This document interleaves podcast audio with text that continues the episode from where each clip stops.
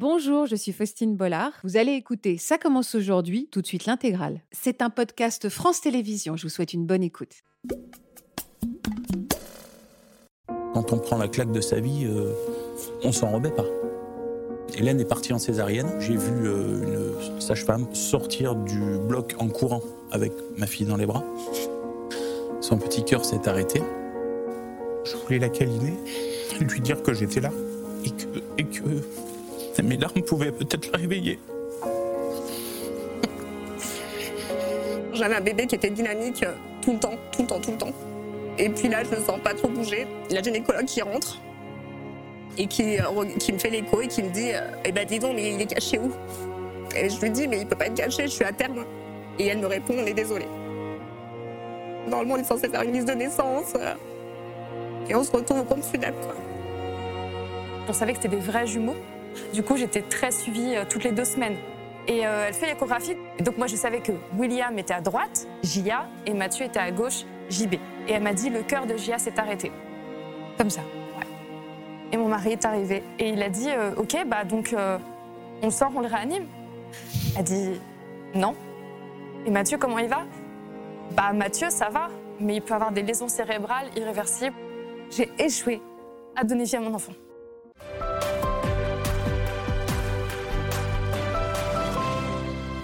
Bonjour à tous et à toutes et merci d'être avec nous cet après-midi pour aborder un thème que vous nous réclamez depuis très longtemps sur les réseaux sociaux.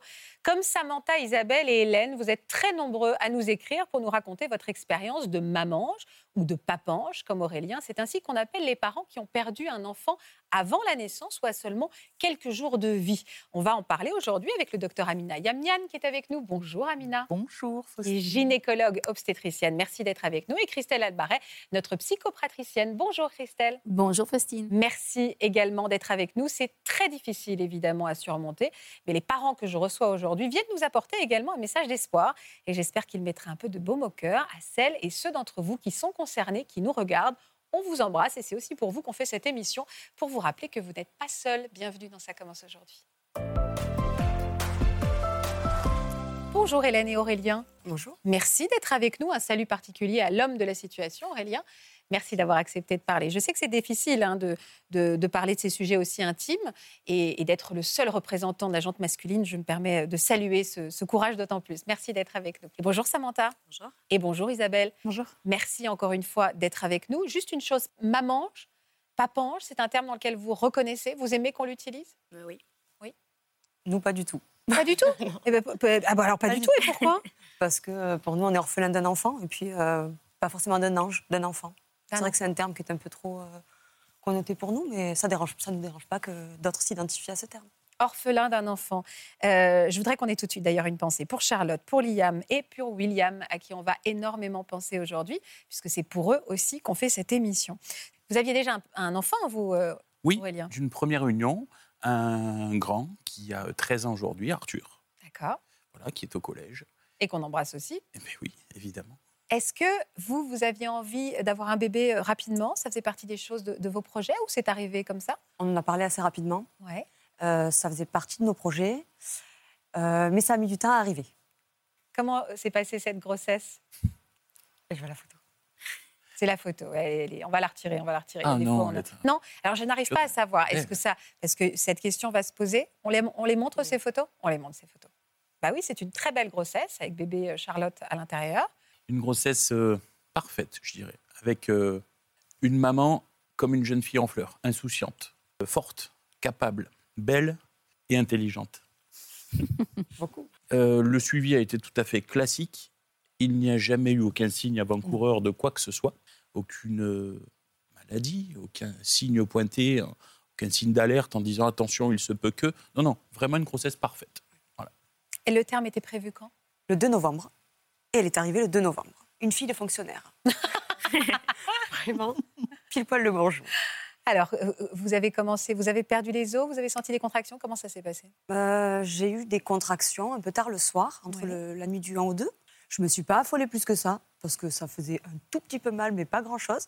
Et on est parti euh, très sereinement en période Covid, donc personne sur la route, avec le couvre-feu, donc on ne pouvait pas sortir, c'était un petit peu compliqué.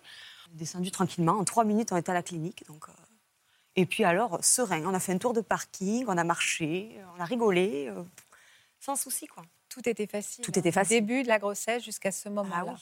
À quel moment les choses se sont ont moins bien tourné? Eh bien, on- quand on m'a examiné, on m'a dit euh, Mais euh, c'est... vous avez attendu qu'une heure? J'étais déjà à pratiquement 8. Ah Oui, c'est allé très très vite. J'ai dit Mais j'ai, pas mal, tout va bien? Ben, Très bien, on va appeler papa qui attendait en bas sur le parking parce qu'en période Parce que Covid, les Covid. papas ne pouvaient pas monter. Lui qui pensait passer la nuit sur le parking, euh, très rapidement, il est monté avec les valises, le coussin d'allaitement. C'était un peu. folklorique.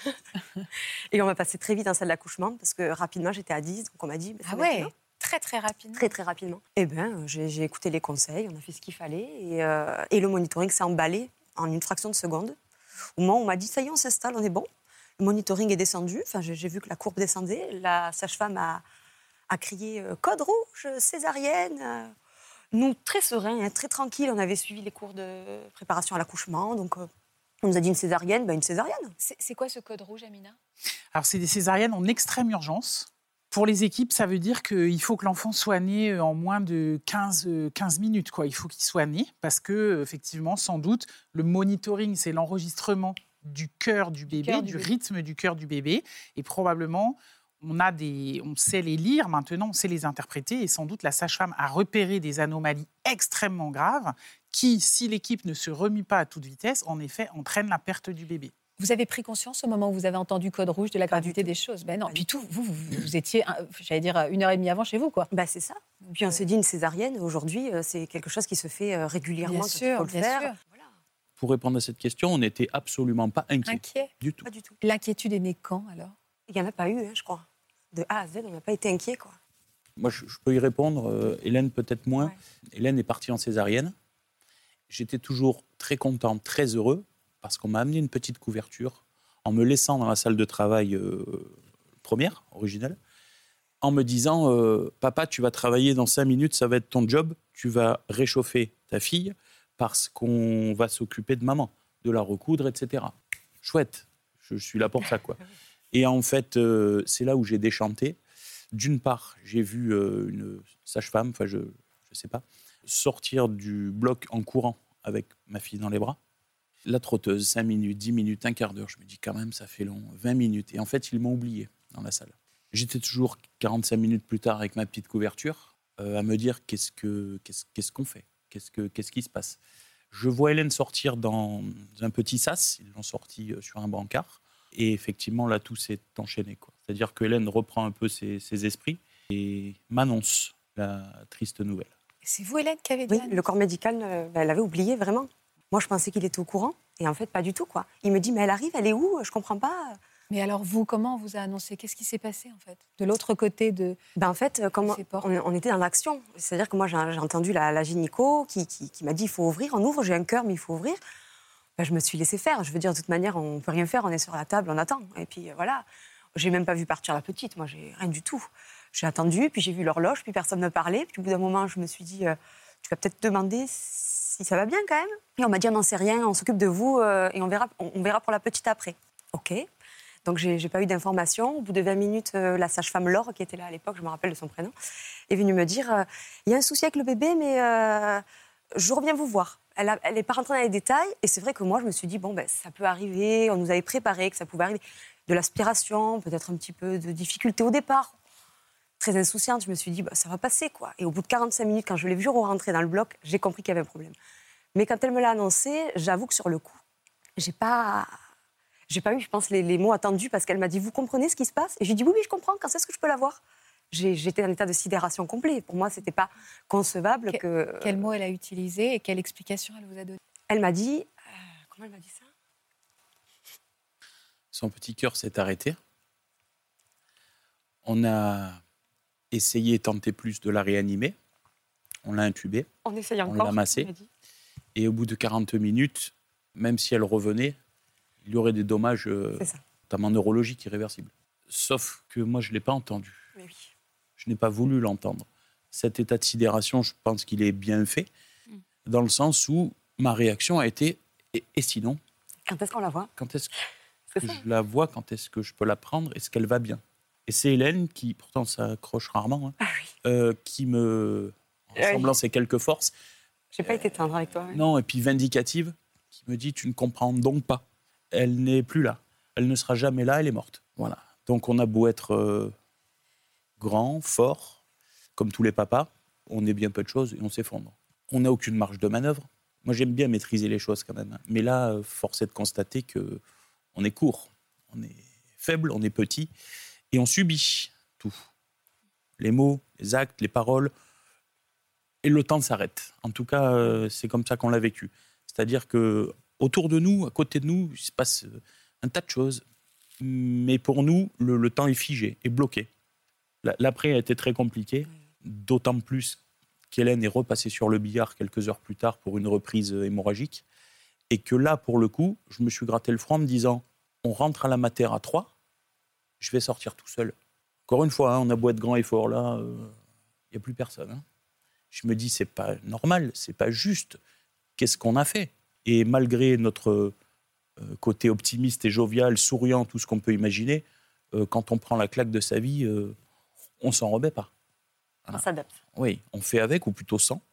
Mais en tout état de cause, on, ne fait, on, on fait, on ne fera jamais le deuil de, de notre enfant. Quoi.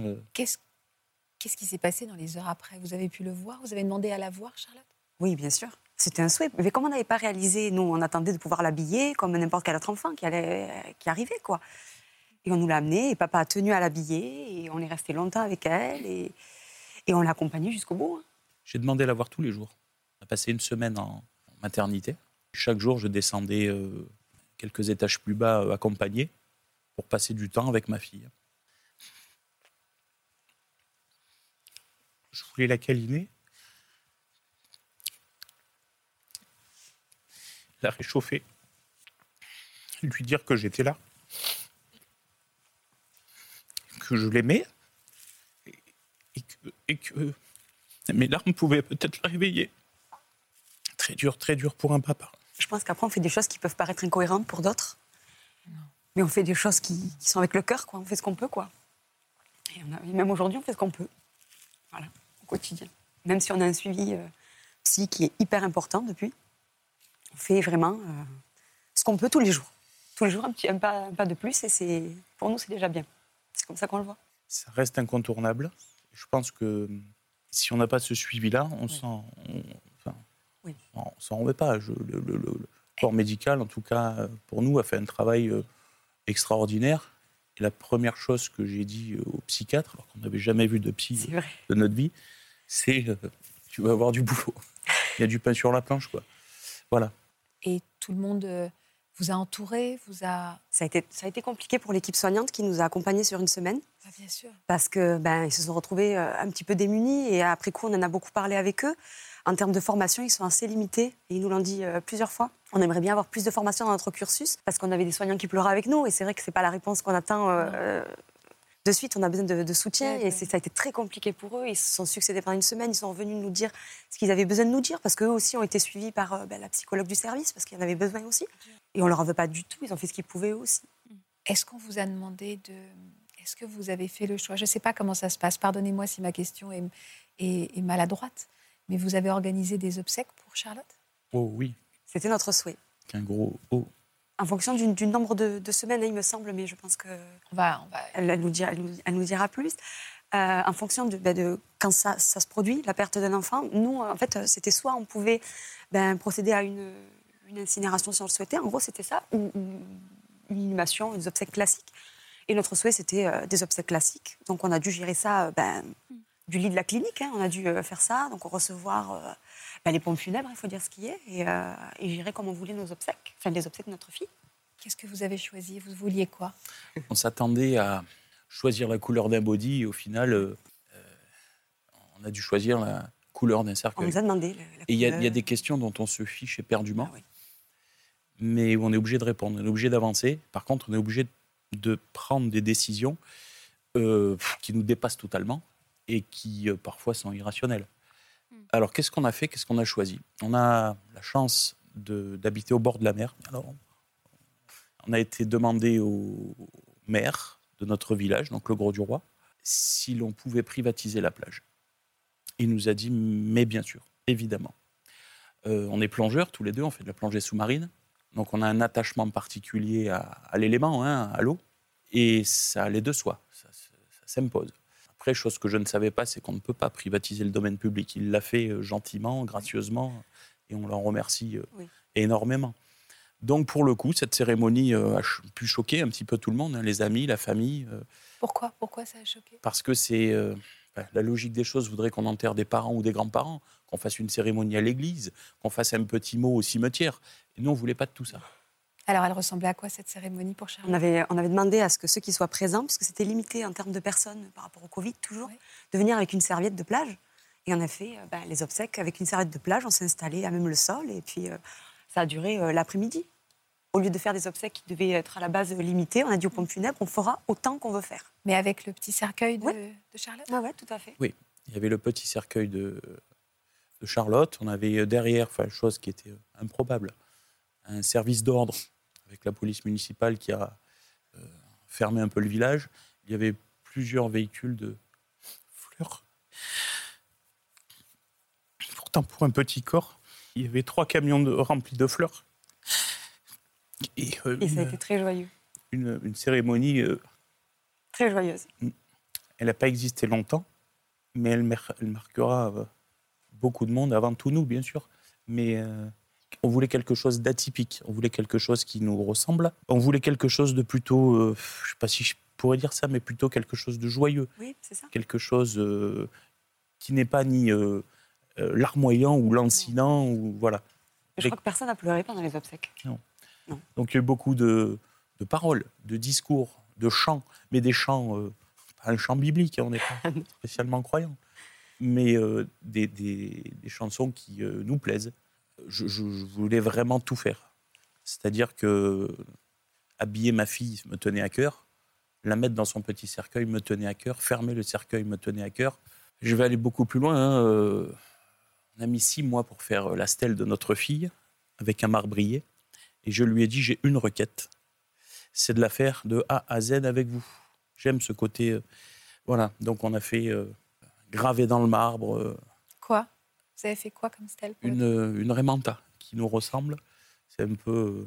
Pour être allé en Polynésie, c'est l'animal totem de la famille. Quoi. Voilà. Donc on a euh, euh, fait ce qui nous plaisait et on l'a fait comme on voulait, quitte à déranger un petit peu. Pourquoi déranger? À chaque fois, vous me dites, euh, vous avez été jugé, dérangé, ça veut dire quoi? Par qui? Bah, le regard, le regard des gens. Et puis surtout, euh, quand on rentre au cimetière, les trois quarts du temps, on croise des tombes très classiques avec un gris du Tarn, quelque chose. Nous, dans le cimetière, on fait un peu cloche parce que c'est très coloré, il y a beaucoup de moulins à vent, on a un jardin qui est fleuri tout le temps. Et, euh, et c'est vrai que les gens nous disent, mais pourquoi vous faites ça quoi? Et on leur dit, bah, on fait ce qu'on peut, donc on fait ça au maximum. quoi. Vous y allez souvent? Oui, tous les deux jours. Je suis touchée par ce que vous dites, évidemment. Mais Aurélien, quand vous dites euh, je voulais tout faire, on a presque l'impression que vous avez voulu euh, grappiller tous ces moments de vie avec elle, tout ce que vous pouviez faire avec elle, il fallait, le- il fallait le faire et c'est- une nécessité absolue. c'est honorer le vivant. C'est-à-dire que c'est euh, ce petit être qui est là, qui aurait dû euh, avoir. euh, on sait tous hein, qu'il y a un démarrage, on ne connaît jamais la, la- la fin de, de nos vies, mais là, il y avait ce besoin d'honorer le vivant. Et, euh, et du coup, d'avoir un temps aussi pour soi, pour dire au revoir, pour faire ce chemin du deuil qui nous est tous propre. Et on n'a pas tous le même espace-temps. Et de, de- de le faire dans, euh, alors je ne vais pas dire forcément dans la joie, parce que ce n'est pas ce terme-là, mais c'est dans le vivant. C'est ça. Quelque chose qui, qui, a, qui a une vibration qui permet d'honorer cette vie et de ne pas être dans quelque chose euh, qui, qui est trop... euh, euh, Enfin, c'est faire une contra- euh, un contrepoids à la douleur. Voilà, par ce, par ce côté vivant. Et puis le fait peut-être de déranger un peu, c'était aussi une façon un peu de faire du bruit pour soi. Et quand je fais on- et faire du bruit, donc lui donner un espace à cet enfant. Et c'est normal. C'est tout à fait ça. Avant de donner la parole à Amina, qu'est-ce qui est arrivé à Charlotte? On ne sait pas. Vous n'avez aucune explication de ce qui est arrivé à cette petite fille. La gynécologue nous a dit il y a un cordon, mais c'est pas ce qui a expliqué. Parce qu'elle me dit euh, aujourd'hui, des enfants qui naissent avec des cordons, on en a beaucoup, et c'est pas ce qui a posé le problème. Elle a dit je, je n'en ai aucune idée, et j'ai su après coup que notre dossier, euh, ben, le dossier de Charlotte, était parti euh, outre-Atlantique, qu'elle avait demandé des, ben, des, des explications, essayer de voir si quelqu'un pouvait comprendre la, la situation. On nous a toujours dit il n'y a aucune raison médicale à. Ce qui est Imagine très compliqué de faire aussi son deuil quand on vous dit c'est on ne sait C'est la faute pas. à pas de chance, ça. ouais. Est-ce qu'on a des chiffres? C'est ce qu'on appelle le deuil périnatal. Est-ce que on a des chiffres? Est-ce qu'on sait? Enfin, est-ce que ça arrive Évidemment pas souvent, mais Non, heureusement, ça n'arrive pas trop souvent, mais c'est pas non plus euh, exceptionnellement rarissime. hein. Euh, une femme de 40 ans et plus, par exemple, comme aujourd'hui on voit hein, des femmes âgées, le risque de décès euh, à terme ou pendant le travail, il est de l'ordre de 1 sur 280 grossesses. Donc c'est quand même c'est gigantesque. beaucoup. C'est beaucoup. C'est beaucoup tabou. Donc c'est un grand honneur pour vous d'avoir fait des obsèques publiques, euh, voilà. On comprend aussi, hein, parce que la question de la mort des enfants, c'est toujours caché. Parce que la grossesse est un heureux événement, l'accouchement est le plus beau jour de la vie, les, bons, les enfants font areux areux, on a les dragées, les rubans. En vrai, c'est pas que comme ça. Et entre autres, bon, c'est notre métier, on a fait que ça toute notre vie. C'est pour ça que nous, les professionnels, ces histoires d'accoucher à domicile, ça nous rend malades. Parce que quand il y a des histoires comme ça qui arrivent, en plus, on ne s'est même pas donné les moyens. On voit bien que déjà, en se donnant les moyens, à la clé, on a des catastrophes absolues. Alors, si en plus, là, vous êtes à la maison, voilà. quelles sont les Et- causes de décès euh, Et en fait, le- le- la cause principale, c'est que le cœur ralentit, comme il ne bat plus, le cerveau du bébé n'est pas oxygéné et ça entraîne son décès. Alors, il y a quelque chose qui reste un peu, pour l'instant, un peu à l'étude. C'est pourquoi? Il y a des fœtus qui ont une très bonne tolérance à ce qu'on appelle dans notre jargon l'anoxie, la baisse du taux d'oxygène, et des, des fœtus qui sont restés longtemps avec des rythmes cardiaques extrêmement bas et qui au final ne vont pas si mal que ça, et des fœtus pour lesquels, si on écoute bien votre histoire, l'équipe a été ultra réactive, le truc n'a pas duré longtemps et malheureusement, Charlotte n'y a pas survécu. Et donc, probablement, il y a, des, il y a des, des fœtus qui sont plus sensibles que d'autres à l'anoxie. Mais en tout cas, au fond du fond, on n'a pas l'explication.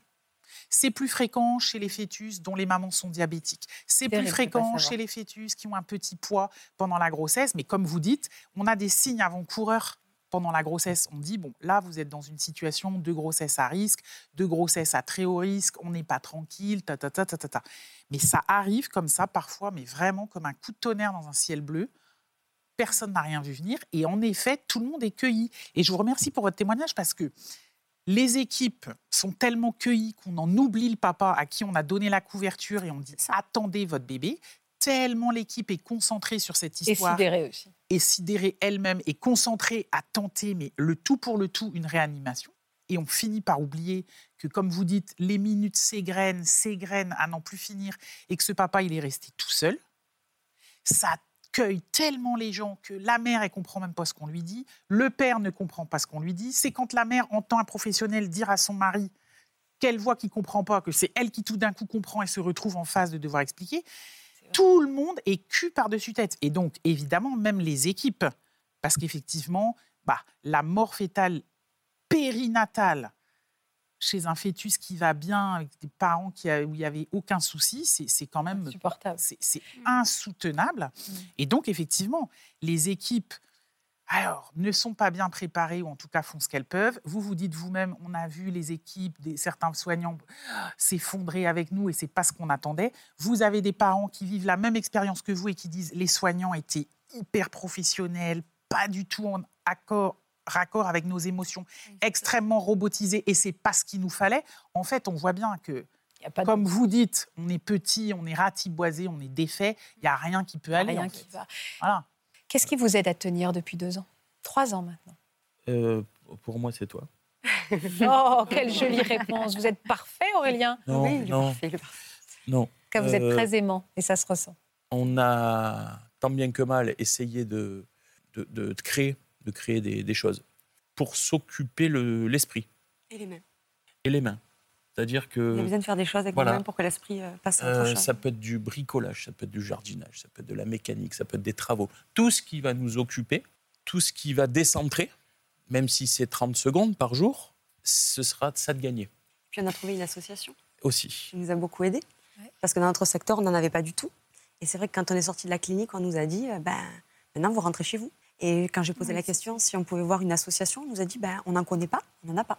Donc on a trouvé euh, l'association du Point Rose, qui est sur, euh, qui est sur Aix-en-Provence. C'était celle qui était la plus proche de Proche chez de nous. vous, oui. Et euh, ils nous ont beaucoup aidés. Et c'est une association qui, qui demande de relever des défis. Et nous, on avait besoin de ça, parce qu'on est des personnes, on a toujours vécu à, à 10 000 à l'heure. Et ça peut être des défis sportifs, des défis créatifs. Vous tenez. Alors, qu'est-ce que c'est que ces galets? On m'a caché un galet. Racontez-moi l'histoire de ce petit galet. Alors, derrière, il y a écrit Poste une photo avec moi et fais-moi voyager. Les poissons chats. Chat comme Charlotte, j'imagine. Alors, c'est quoi? Alors, moi, je, je vais commencer. Vas-y, vas-y. Euh, à la base, l'idée était de faire voyager la mémoire de notre fille, très égoïstement. C'est-à-dire qu'à un, un niveau euh, familial ou amical, quelques dizaines de personnes tout au plus. Il se trouve, bref, en fait, ça, quand on a une vie, euh, j'allais dire, sans drame, on s'en rend peut-être pas compte. Quand on jette une bouteille à la mer, en fait, on s'est rendu compte qu'on drainait du monde dans notre sillage. Et force est de constater que ces petits poissons, à la base, on les a planqués un petit peu partout, ils s'étaient cachés. Dans la nature, dans une fontaine, dans... même sous l'eau, on en a mis. Et ces petits poissons ont été trouvés, ces petits poissons ont été photographiés, comme c'est marqué derrière, et ont voyagé. Et nous ont donné des nouvelles. Des poissons, parce qu'on aime l'eau, et quand, comme on plonge, on voit beaucoup de poissons, on s'est dit, bah, les poissons-chats, c'était évident. Bah, c'est une sorte de chasse au trésor, en fait. Ils récupèrent les poissons un peu partout, là où ils sont déposés, et puis ils font vivre le quotidien, puis ils les déposent ailleurs. Et aujourd'hui, c'est partout, partout dans le monde. Oui, on a des poissons qui sont un petit peu di- disséminés. On a... Alors, vous me le confiez, ce poisson C'est pour à moi la prochaine photo pour le faire voyager? C'est ça. J'ai des idées. Ah J'ai des idées pour mon petit poisson chat. Je vous le transmettrai peut-être après. On va le faire voyager. On va le faire être un voyager. mois, un jour, un an. C'est vous qui voyez. Je pense que le plus dur, c'est de le relâcher. Ah oui. Ça prend s'habituer à l'avoir avec nous. Bah oui, c'est ça. Je parlais tout à l'heure de donner de l'espoir. C'est important de le dire aussi. Qu'est-ce qui vous est arrivé il y a un an? Je suis tombée enceinte de nouveau, alors qu'on nous avait dit que ça Hey ne serait pas possible de nouveau.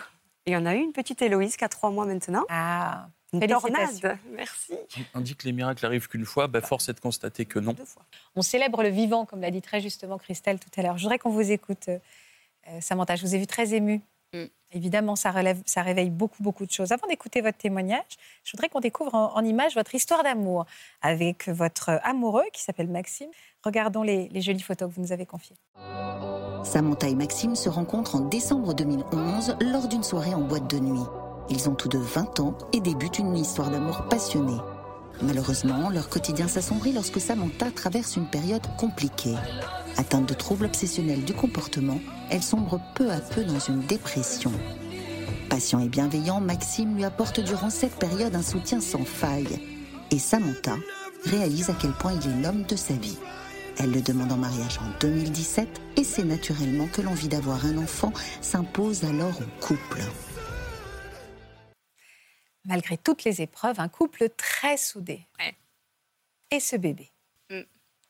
Comment s'est passée cette grossesse, votre grossesse, parfaitement bien. Ça s'est passé en plein Covid. Donc, euh, une grossesse parfaite. Euh, je suis suivie par une sage-femme euh, extérieure, parfait. Euh, J'ai même une chance, elle me fait une écho par mois. Donc, euh, une chance inouïe. Euh, Petit garçon, Petit garçon, ouais. Liam. Liam, ouais. Donc, euh, voilà, tout, une, aucun souci. euh, Bah, alors donc, Voilà.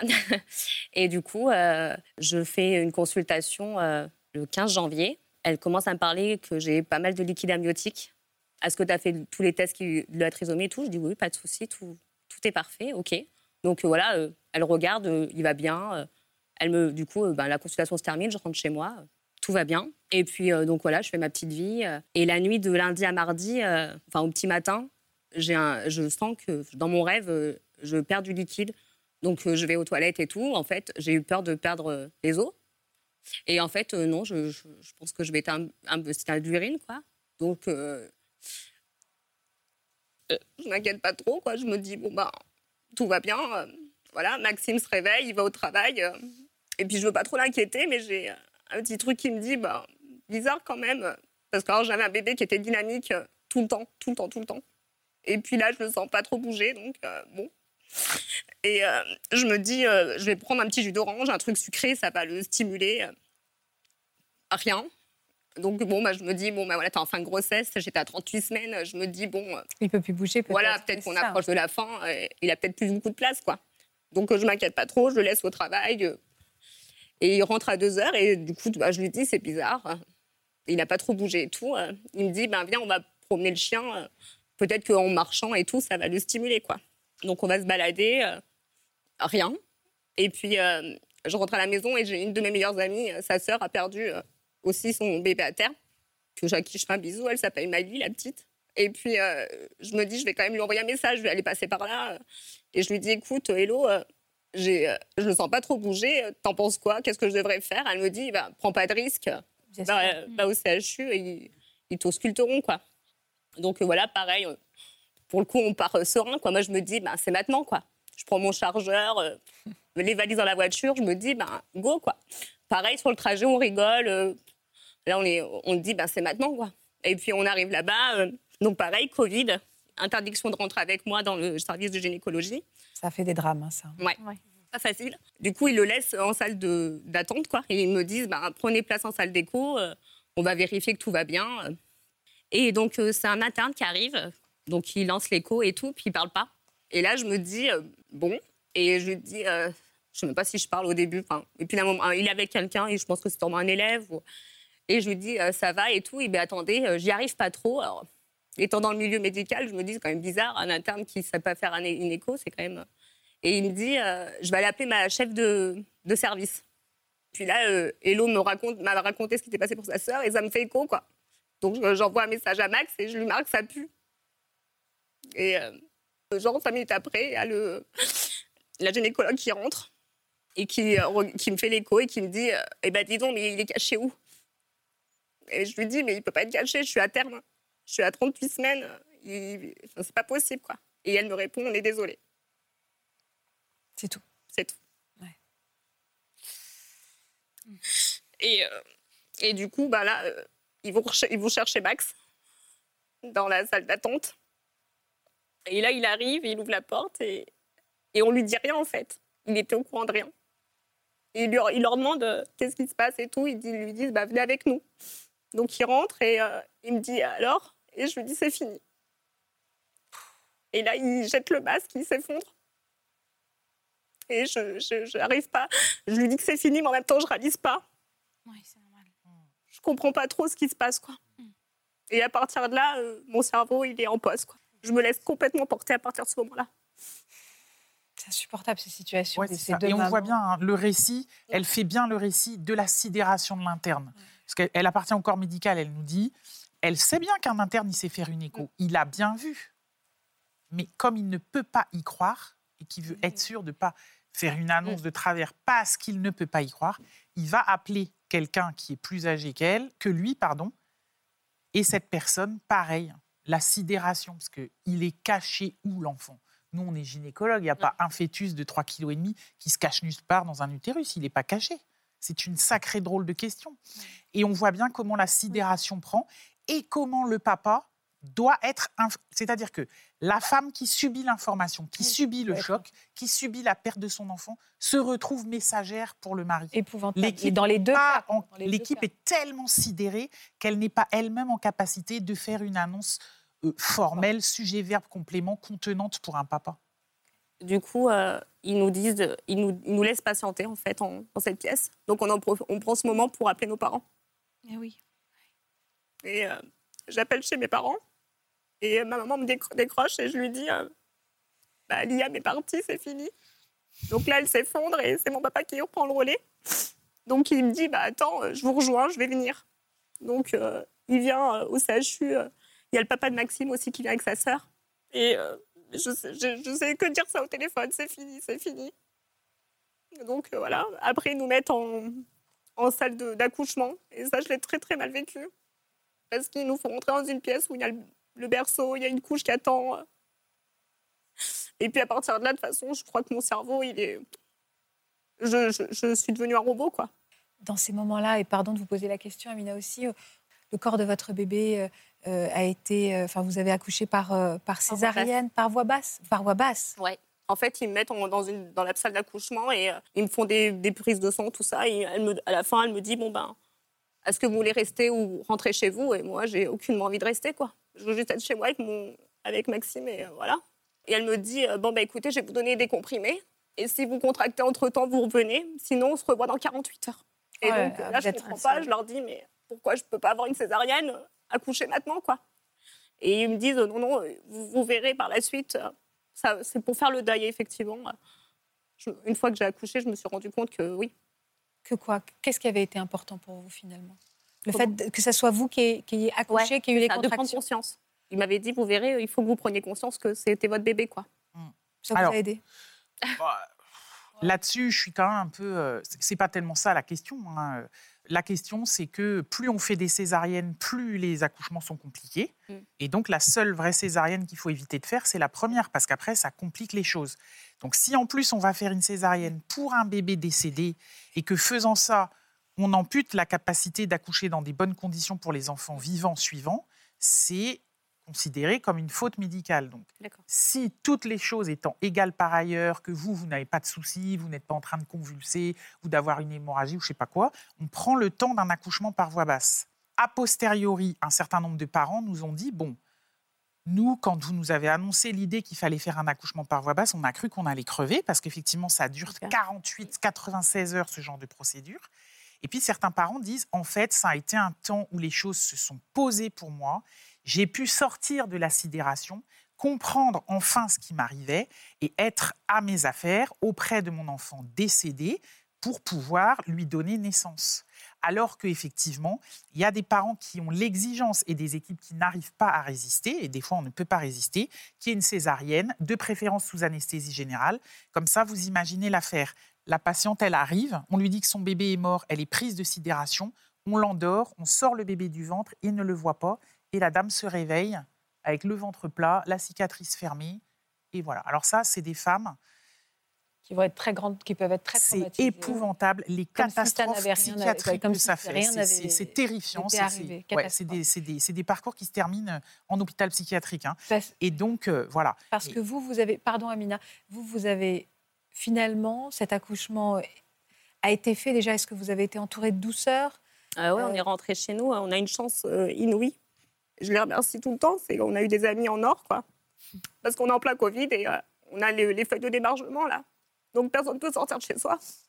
Et là, ils viennent tous à la maison, euh, le chèque dans la poche, et, euh, et on payera s'il faut, quoi.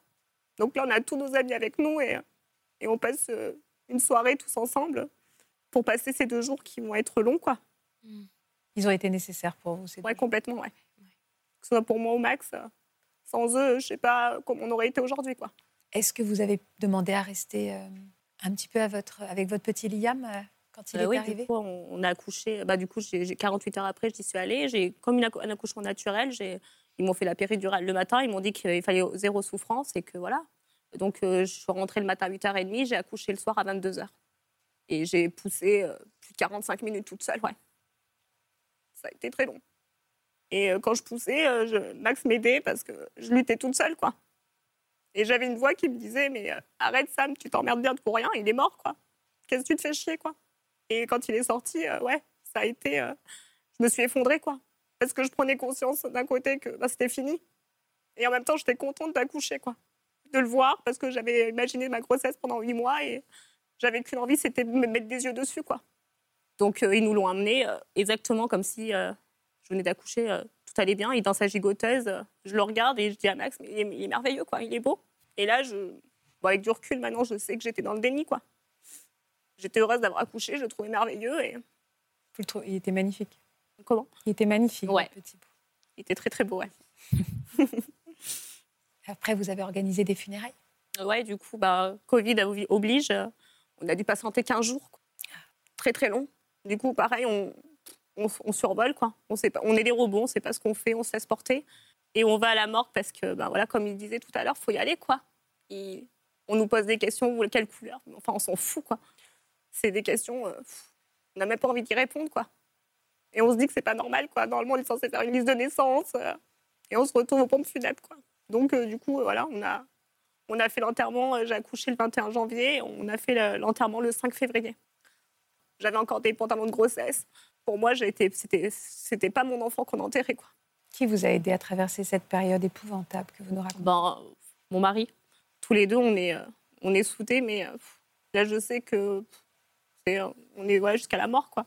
On n'a on a plus peur de rien. On est, c'est, c'est- il est tout pour moi. Quoi.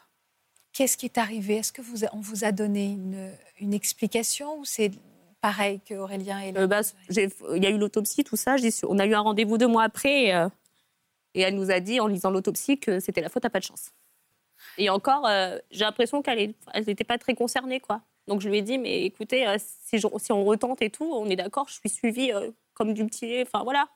Et elle me dit, oh, vous savez, une écho par mois, c'est suffisant, quoi. Et je lui ai dit, mais je voudrais juste prendre un terrain deuxième, quoi. Ça a été, euh, ouais, on se sent un peu incompris, quoi. Vous êtes là aussi pour nous apporter un peu d'espoir, puisque vous avez eu deux belles choses qui Ouais. sont arrivées après. Bah, à la suite de ça, on s'est dit qu'il fallait qu'on ait quelque chose de positif, quoi. Donc on a décidé de se marier euh, le 4 juin 2022. Ouais. Donc euh, voilà. Ben, c'est pas tout. Et euh, du coup, euh, ouais, et pendant, et juste avant de partir mon temps d'envie de jeune fille, euh, donc le 23 avril, une semaine avant mon anniversaire, j'apprends que je suis enceinte. de, voilà, d'un mois, quoi. Petit garçon, petite fille? Petit garçon encore. Il s'appelle? Sohan. Sohan. Félicitations Merci. pour le petit Sohan. Comment ça va, vous? Ben, ça va. Vous pouvez être fière de votre famille et de vos enfants. Merci. Bon, Isabelle, vous avez attendu depuis tout à l'heure. Vous devez être épuisée. Ah, j'écoutais. Parce que vous avez tout vécu aussi à travers nos invités. Vous, c'est une histoire aussi euh, euh, particulière et un peu différente euh, que vous allez nous raconter. Ouais. Votre histoire est différente parce que vous attendiez des jumeaux. Oui, c'est ça. Ça. Aujourd'hui, vous avez une explication de ce qui est arrivé d'ailleurs? Non plus. Non plus? Non. Aucune On explication. On ne sait pas. Non. D'ailleurs, j'ai une question. Elle est certainement maladroite, mais peut-être pas. Est-ce que quand on ne donne pas d'explication, toutes toutes vous, vous savez toutes, vous êtes toutes maman, euh, à quel point on- la culpabilité fait partie de la définition même d'une mère. Est-ce que vous n'avez pas arrêté de vous refaire le film en disant qu'est-ce que j'ai pu faire? Bah moi, ça va là-dessus. C'est un travail en moins à faire. Pourquoi? Pourquoi Dites-moi? Parce que vraiment, j'ai mis tout de côté. Je me suis, enfin, vu que c'était une grossesse gémellaire euh, où ils étaient en fait, on savait que c'était des vrais jumeaux. Oui. Ils se partageaient le placenta. Du coup, j'étais très suivie euh, toutes les deux semaines. Donc, je, et donc, et Vous saviez que vous il n'y avait rien qui, allait pas- qui n'allait pas chez Mathieu et William. Voilà, Mathieu et William. Et euh, donc, j'étais très suivie. Et euh, la gynécologue, euh, j'étais en maternité de niveau 3. euh, donc voilà, très suivie. C'était la chef euh, obstétricienne qui me faisait des échographies. Et j'ai été arrêtée à 6 mois de grossesse. Donc vraiment, enfin, j'étais royale. Et j'ai un travail qui est assez cool. Je suis professeure de yoga. Donc euh, voilà, je Zen.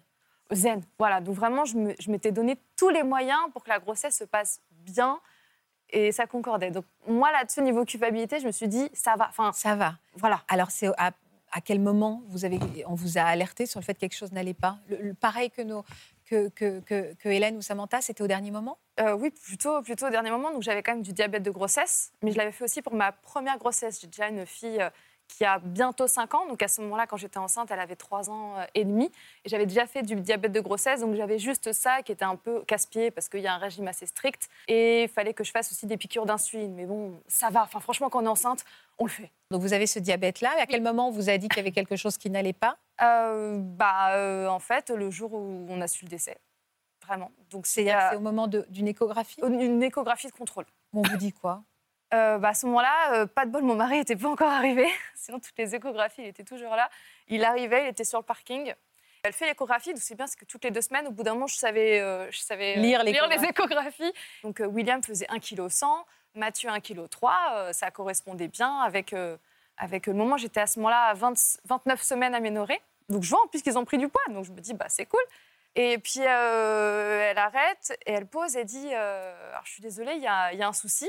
Et elle me dit Donc en fait, à l'époque, enfin à l'époque, c'est JA et JB. C'est comme ça que eux, lorsqu'ils font des échographies, ils font la différence entre bébé qui est à droite, bébé qui est à gauche. Et donc moi, je savais que William était à droite, JA, et Mathieu était à gauche, JB. Donc voilà. Et elle m'a dit Le cœur de JA s'est arrêté. Comme ça. Donc euh, bah là, juste, j'ai hurlé. J'ai hurlé, hurlé, hurlé, hurlé. J'étais que un cri, un hurlement.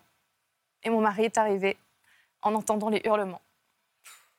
Il a ouvert la porte et il a dit bah, Qu'est-ce qui se passe? Et là, elle a redit bah, Le cœur de Gia s'est arrêté. Je, suis désolée. Et moi, je pouvais pas parler, en fait. C'était impossible. J'étais. Mon bébé, mon bébé. Enfin, qu'est-ce qui se passe? Et il a dit euh, Ok, bah, donc, euh, on sort, on le réanime. Elle dit Non. Et il dit Bah, donc, vous le faites sortir. Enfin, c'est-à-dire que là, il commence à comprendre qu'il est décédé, mais il dit Bah, faites-le sortir du ventre de ma femme. Non, parce qu'il y a Mathieu. Et là, c'est Et Mathieu, comment il va? Bah, Mathieu, ça va, mais il peut avoir des lésions cérébrales irréversibles euh, à cause. de- Voilà, donc déjà, on nous dit il y en a un qui est décédé et potentiellement, il y a le deuxième qui peut, qui peut suivre. Et on dit Comment ça, des, des lésions cérébrales? Ah, bah, c'est des trous dans le cerveau. Il ne Mais- pourra pas ni prendre une cuillère, ni quoi que ce soit. Donc, en fait, ce n'est pas, c'est pas une vie. Et on fait OK. Euh, donc, on fait une écho pour savoir. Non, vous le saurez dans trois semaines. Et là, euh, c'est bah, vous restez sur place, on va faire euh, corticoïdes pour essayer de faire euh, un peu plus maturer ses poumons. Donc on nous met dans une salle, donc je passe au niveau des urgences de femmes enceintes, j'ai la honte de ma vie. Pourquoi la honte? Parce que j'ai échoué. J'ai échoué à donner vie à mon enfant. Je me sens très mal. Je cache mes cheveux, je cache que je pleure. Je suis pas bien. J'ai honte de montrer, de faire peur aux femmes. J'ai peur de leur faire peur, en fait, que je me cache. Je veux pas qu'elles aient peur, en fait, qu'elles voient ma détresse et qu'elles voient mon désespoir. Donc je me cache. Et après, donc, on me fait des, cor- des corticoïdes. euh, Enfin voilà, c'est douloureux aussi les corticoïdes. Et je me dis, oh, de toute façon, j'ai mal, allons-y. Enfin voilà. J'appelle ma sœur parce que ma fille, à ce moment-là, était à l'école. Donc, il fallait absolument que quelqu'un allait récupérer. Donc, j'appelle ma sœur qui était avec mes parents. Donc, c'est ma sœur qui a prévenu mes parents euh, du décès. Mais j'ai juste dit, oui, il est décédé, mais en fait, comme si c'était une information. Enfin, voilà, c'est informatif. Oh oui, bah, il est décédé. Et puis, euh, mais du coup, il faut, faut qu'on s'organise par rapport à Alice, parce que moi, j'étais en mode, mais Alice, elle, ça, je l'avais prévenue qu'à un moment ou un autre, j'allais aller à l'hôpital. J'avais commencé à préparer le terrain, mais pas dans ce genre de circonstances. Et là, j'étais en mode, il faut que je la protège. Comment je vais faire? Donc, on avait convenu qu'on ne lui disait pas. On lui disait juste que j'étais à l'hôpital pour les bébés, mais qu'elle ne comprendrait pas, en fait, euh, le coup de son frère est décédé. Et euh, je suis restée en grossesse pathologique deux semaines. Donc là, c'était compliqué parce qu'en fait, ils m'ont plus parlé de William à partir de là. Ils étaient que sur Mathieu. Donc en fait, ils faisaient les échographies pour voir Mathieu. Ils passaient sur William et ils s'en fichaient. Ils passaient sur lui. Et je me taisais en mode tais-toi, sinon tu vas hurler. Donc vraiment, William, il est passé à la trappe comme ça. C'était Mathieu Mathieu. C'est comme si on niait, on niait votre fils, quoi. On niait William. Il n'avait jamais existé, il ne comptait pas, quoi. C'est ça, là, ça y est. Donc, euh, bah, euh, pareil, ça a déjà arrivé qu'une personne rentre en grossesse pato, ne lise pas le dossier et me dit euh, Alors, bah, ah, en fait, il y en a deux. Oui, si tu lisais ton dossier, tu verrais qu'il y en a deux, qu'il y en a un qui est mort. Juste prends deux secondes, s'il te plaît, pour lire ton dossier. Je suis pas censée faire ton travail. Sauf qu'à ce moment-là, je me tais. J'ai fait que ça, me taire, me taire, me taire.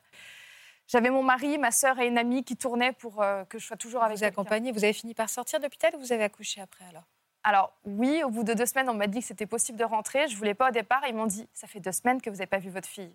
C'est comme ça qu'ils m'ont eu. Donc je suis sortie. euh, J'ai dû dire à ma fille que l'un de ses deux frères était pas bien.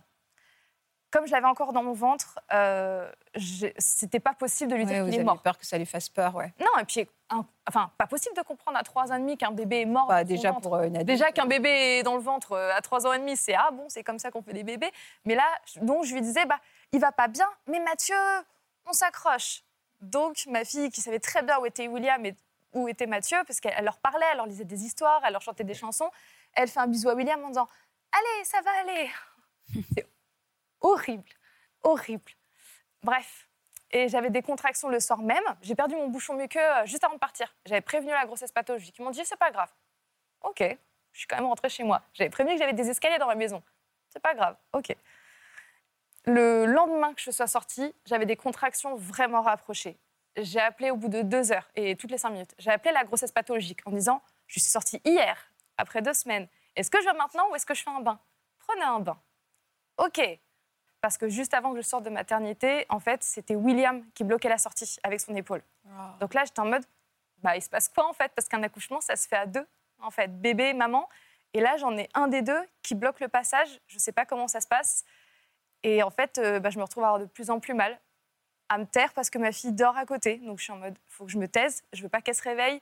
J'avais vraiment de plus en plus mal. Je me suis mordu la main pour, euh, pour vraiment parce que c'était extrêmement douloureux. Là, c'était un accouchement en fait, euh, voilà, vrai. Les pompiers sont arrivés, ils ont eu le temps de me mettre le truc euh, à l'index et, euh, et William est sorti. J'ai accouché sur le lit. Ouais, c'est un peu lourd. Toute seule? Toute seule. Et à ce moment-là, en fait, il y a un silence. Et même les pompiers, en fait, ils n'ont pas su quoi faire. Et je me suis retrouvée avec mon fils contre la cuisse. J'ai voulu regarder mon mari. Il a dit Regarde pas. J'ai baissé la tête. Et je suis restée. Ils m'ont dit Fermez pas les yeux. Donc j'étais en mode Ok, bah du coup, je vais regarder euh, euh, le plafond. Et je fixais le plafond pendant des minutes et des minutes. C'était. C'est votre mari qui voulait pas que vous voyiez Donc lui, il a entreaperçu. Donc je sentais mon fils contre ma cuisse. Et au bout de dix bonnes minutes, je sais pas, euh, le SAMU est arrivé. Et à ce moment-là, ils ont emmailloté mon fils. Sinon, j'étais comme ça, à attendre. Mathieu se présentait pas? Non, à ce moment-là, j'ai eu des contractions toutes les 10 minutes. Donc là, c'était le, donc le 21 à 23 heures. Le SAMU a fait un nœud au niveau du placenta parce qu'ils avaient quand même le placenta commun et la poche en fait de Mathieu n'était pas encore fissurée. En fait, William il est parti comme un boulet de canon avec le, son, son- sa poche à lui. Donc ils m'ont mis dans un bah, dans le brancard. On est parti et euh, arrivé à l'hôpital, je savais donc pas si Mathieu était vivant ou pas. En tout cas, à ce moment-là, bah, on lâche l'affaire en fait. Voilà, c'est bon, bah, on n'en sait rien. Ça sert à quoi de s'énerver? Ça sert à quoi de stresser? De toute façon, on peut rien faire. Donc, euh, et après déjà ces semaines, parce que ça devient des semaines à vie dans une galère, on était bon, bon, on verra. hein. De toute façon, j'en ai déjà perdu un, ça se trouve, j'en vais en perdre deux. Bon, allez. Euh, ils font un test, ils voient que Mathieu commence à pas apprécier les contractions. Et en fait, il se bouge et se plaque contre mes côtes, euh, pieds et mains à la sortie. Césarienne. Donc, j'ai fait une césarienne d'urgence. Et au bout de quelques minutes, ils m'ont amené mon fils Mathieu. On a réussi. Je dis, on a gagné. C'était long, un marathon. Et puis, euh, j'ai dit, bon, bah, ok, euh, je vais pas repartir dans combien de jours? Ah bah non, faut attendre le terme. Mais pas le, terme de Gémellaire, le terme de quand s'il était mono. Il est né le 22 juillet, faut attendre le 30 septembre. Ah Et donc après, il est resté deux mois à l'hôpital. Donc après, j'ai dû, donc je voulais aussi l'allaiter, donc j'ai mis en place le tir allaitement. Et en fait, c'était très bizarre parce que fallait en même temps. euh, Enfin, je me souviens du jour où on a enterré William. J'ai enterré William le matin, j'ai tiré mon lait le midi, et l'après-midi, j'allais voir mon fils à l'hôpital. C'était donc Ouais, ça a été un peu compliqué en fait. de la vie, de la mort. euh, Tout était en même temps. J'ai dû enterrer William avec euh, en même temps la montée de lait et en même temps j'avais encore mes agrafes pour la césarienne quoi. Enfin c'était n'importe quoi. J'étais Vous avez réagi, réalisé combien de temps après que vous aviez perdu William, que vous aviez perdu un fils? Ça a été par étapes parce que il était en moi donc en fait j'ai fait mon pré-deuil alors qu'il était encore dans mon ventre. Donc c'était particulier mais j'ai pu l'accompagner quand même. Donc je lui chantais des chansons. Au départ, je voulais je voulais pas l'accoucher en voix basse. Moi, je voulais l'avoir en césarienne. Je voulais faire la différence. Donc j'entends enfin je voulais vraiment qu'on me sorte William césarienne et je voulais faire voix basse pour Mathieu. Finalement, ça a été l'inverse.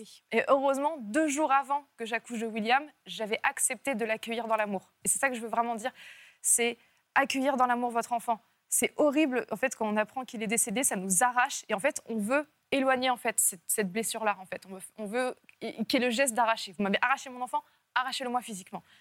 Mais en fait, de vraiment l'accompagner dans l'amour, c'est que vous l'avez créé dans l'amour, accompagnez-le dans l'amour jusqu'au bout. Et ça, ça aide vraiment de l'accompagner jusqu'au bout. Et heureusement que deux jours avant, j'ai eu ce déclic de accueille-le dans l'amour. Pourquoi tu veux faire la différence entre tes deux fils? Non, ne fais pas la différence. Et, et donc, j'ai pas vécu, enfin, si, mais pas trop mal, l'accouchement en voix basse par William. Alors oui, parce que j'étais seule et pas accompagnée, mais finalement, en soi, de l'avoir en effet accouché, ça a été une aide. Donc on- j'ai réussi à trouver du positif et d'avoir pu l'accueillir dans notre maison. Finalement, là aussi, on a réussi à trouver du positif avec mon mari. J'ai même pas de. Il y a tellement de choses. Il y a une Ouais, chose il y a tellement retenir, de choses, euh, c'est- C'est le ce que j'appelle moi le lâcher prise de détresse. Le lâcher prise de détresse, c'est quand de toute manière euh, on, rend- on se rend compte sur la durée que le contrôle de toute manière ne nous sauvera pas et que c'est parce qu'on accepte ce que vous avez dit, qu'on accepte les événements que du coup, de fait, on va pouvoir les traverser. Je pense que de par votre, votre métier, de par euh, tout le travail médi- de, de méditation, il y a une forte euh, introspection en vous, une conscience de soi qui vous a aidé sur ce chemin et qui peut être un message pour, euh, pour, pour les personnes qui nous, qui nous écoutent. Merci et j'embrasse très fort toutes les mamanges et les papanges qui nous regardent. Je vous embrasse. À demain. Vous aussi venez témoigner dans Ça commence aujourd'hui. Votre enfant a commis un crime et toute votre famille s'est retrouvée dans la tourmente. Votre fils a été reconnu coupable et malgré la gravité de ses actes, vous n'avez jamais cessé de le soutenir. Pour une autre émission, l'un de vos proches souffre de bégaiement et vous aimeriez partager avec nous son combat. Si vous êtes concerné, laissez-nous vos coordonnées 01 53 84 30 99 par mail ou sur le Facebook de l'émission. Ça, bon, ben, humblement, il va venir chez moi et je vais le faire voyager. Super. Vous avez Bubule. Bubule Ah, Il s'appelle Bubule en plus. J'explique ça à mes enfants. Merci beaucoup. Merci, Merci à vous. Voilà, j'espère que ce podcast de Ça commence aujourd'hui vous a plu. Si c'est le cas, n'hésitez pas à vous abonner. Vous pouvez également retrouver l'intégralité de nos émissions sur France.tv.